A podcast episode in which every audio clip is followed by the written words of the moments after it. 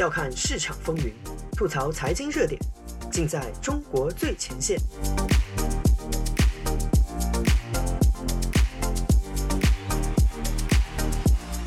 欢迎收听自由亚洲电台，这里是中国最前线，我是主持人子昭。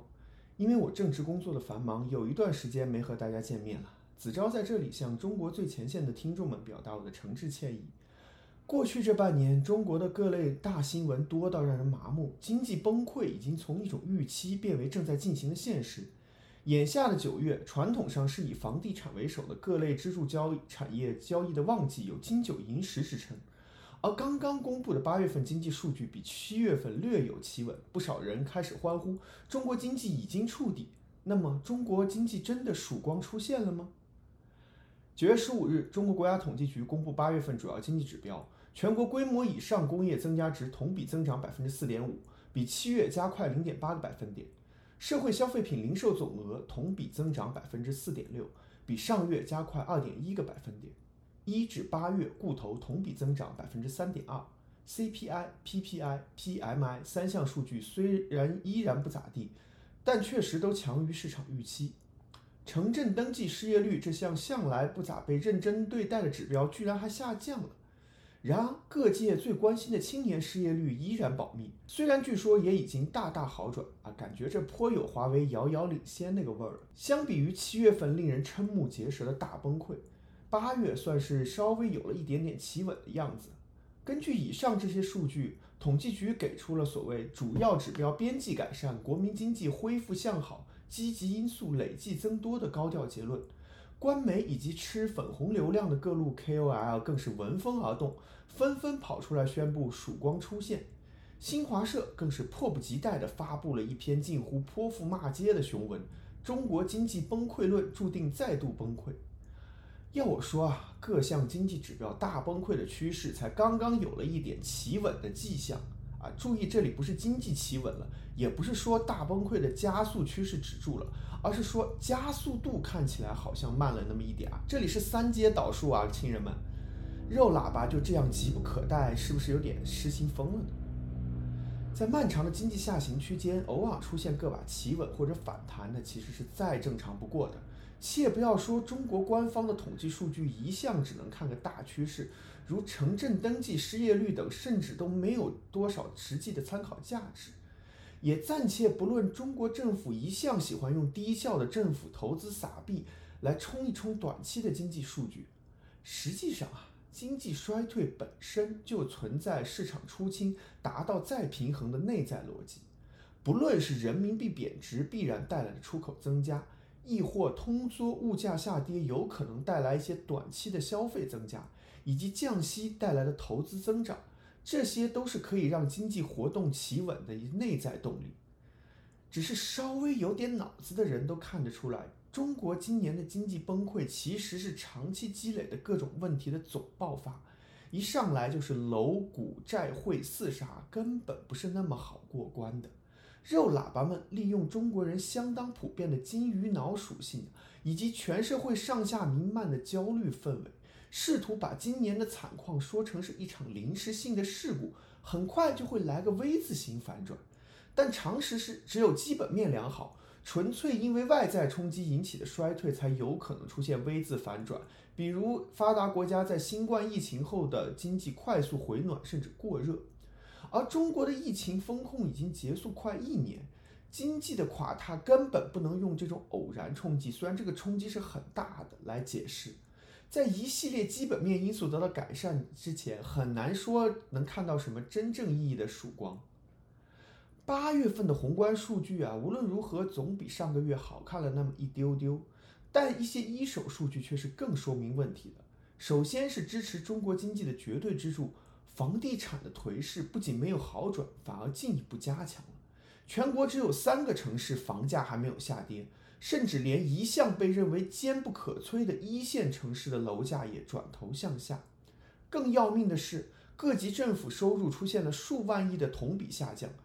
甚至连天津这种较发达的大城市都出现了公交长期欠欠薪这种威胁到基本公共服务的事件。中国这次的经济衰退本身是一次典型的资产负债表衰退。这一概念最早由日本经济学家辜昭明提出，用以解释日本九十年代开始的长期经济低迷。这一模型的基本逻辑就是，如果经济成长期整个经济活动中加了太多的杠杆，借了太多的债，那么当债务多到一定程度，也就是所谓资产负债表扩张到达顶点的时候，还本付息的巨大压力导致的投放的货币都被拿去偿还债务了。这时候，不仅各类经济刺激政策基本失效，被过多货币吹起来的资产价格也会因为缺乏支撑而开始崩解。随着资产价格的崩塌，银行体系坏账增多，就更倾向于回收资金，减少信贷扩张，这就进一步导致了企业和个人的审慎倾向，除了借新还旧之外，就不再进行新的投资和大件消费，最后导致经济活动的螺旋式萎缩，整个社会陷入长期的经济萧条。在这些债务出清之前，经济活力是很难恢复的，而恢复的时间则取决于整个国家的基本面。有的如日本花了三十年才走出萧条，有的则如东南亚国家在九十年代，美国在二零零八年之后只用了短短几年就重新开始经济扩张。但这个出清债务的痛苦过程是必然要走的，资产价格里的泡沫也是一定要被挤出来的。现在中国政府这种扭扭捏捏、瞻前顾后，被房价、汇率等多个互相掣肘的目标拖住不能动弹的架势，只是在未来剥夺自己的选择权。如果这是一次纯粹的去杠杆化，倒也罢了。如同日本所谓失去的三十年那样，虽然在泡面破灭的过程中消灭了大量纸面财富，整个社会的投资活动也一直处于低谷期，但国家生产力的基本盘依然稳固。而低房价、低通胀的局面长期维持之后，对于被高杠杆折磨的极度内卷的社会，也算是一段休耕喘息期，算是牺牲一代人以待将来吧。最近日本。这经济开始重新起飞，就说明这种喘息其实也是有的。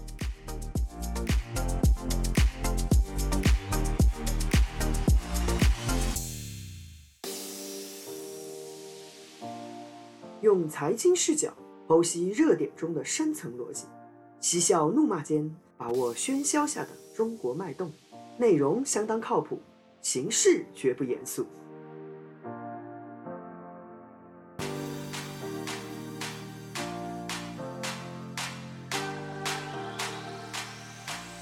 欢迎收听自由亚洲电台，这里是中国最前线，我是子昭。我们继续来谈论中国当下的经济状况。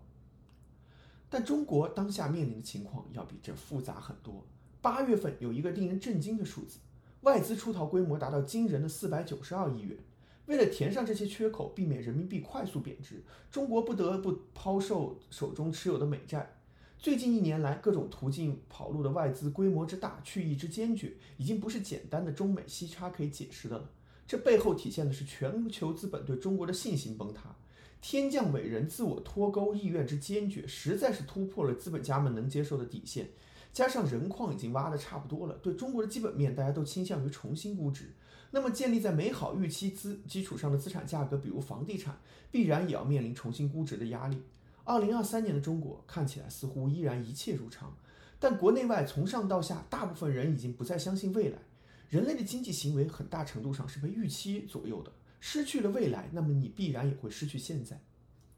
整个八月份，中国内宣最热情鼓吹、粉红们最兴奋的消息，还是华为这个中国科技界头号演员在暌违三年之后推出的第一款 5G 手机 Mate 六十 Pro。虽然这款手机的实际性能只相当于别家三年前产品的水准，其所用的芯片，据专业人士分析，也是中芯国际用良品率极低的土法工炼钢工艺攒出来的。其成本之高，迫使华为不得不给这款手机定出一个比 iPhone 更高的价格，再通过鼓吹民主主义情绪割韭菜来收回成本。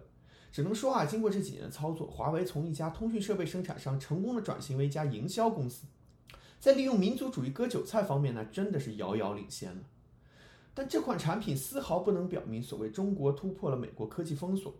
恰恰相反，它本身就是绞索越来越紧的标志。中芯国际用十四纳米的 DUV 光刻机多次曝光来获得七纳米芯片，这种低效做法只能解决从无到有的问题，并没有真正的市场竞争力，甚至会成为吞噬宝贵资金的新黑洞。况且关键的 EUV 深紫外光刻机的技术被高度锁死，这种情况下，七纳米与五纳米乃至三纳米芯片之间的巨大鸿沟却越来越难以跨越。芯片作为人类当代工业技术的顶峰之作，是全球产业链协作的产物，没有任何一国有能力自己垄断整个流程。中国在被西方针对性制裁的情况下还要闭门造车，那么与先进水平的差距只可能越拉越大。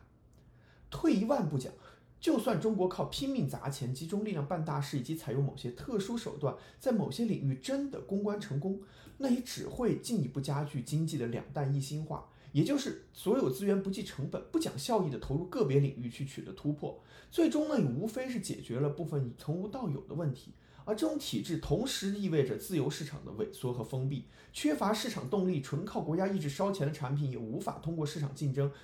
筛选出合理的发展方向，往往就会造成资源的进一步浪费。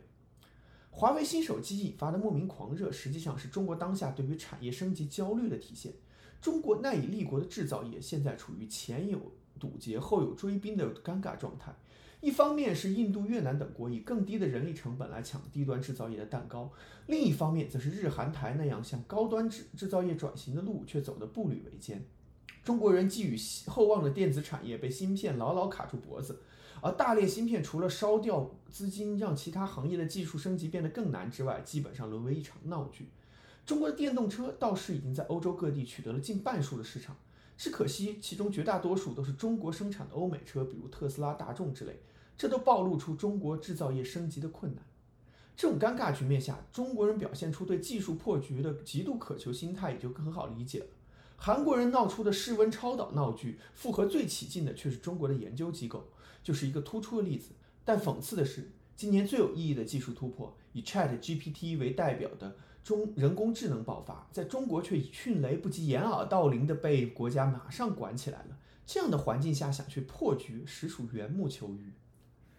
面对这种形势呢，中国政府采取了什么措施呢？大体上，他们做了以下这些事啊：开了一些会，发了一些文，为民营企业设了一个局。哦，最大的动作是放开了一大堆城市的地产限购啊，最后还逆风降了个息，没了。而且从他们的宣传来看，他们其实真心觉得现在的困难只是暂时的、短期的。目前采取这些聊胜于无的措施已经足够拿来自我表扬了，甚至连快速出逃的外资他们也不打算挽留，不然也不会做出突然体制内禁用苹果手机、亚运会期间特斯拉不准上杭州高架啊，这是两家公认拍中国马屁拍的最狠的跨国公司哎，这样奇妙深刻的事情他们也做得出来。然后呢？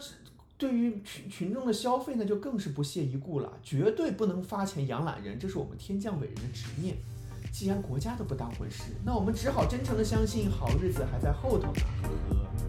这期节目就到这里，子昭下周与您继续相约中国最前线，聊聊苹果公司当下在中国的纠结与尴尬。再见。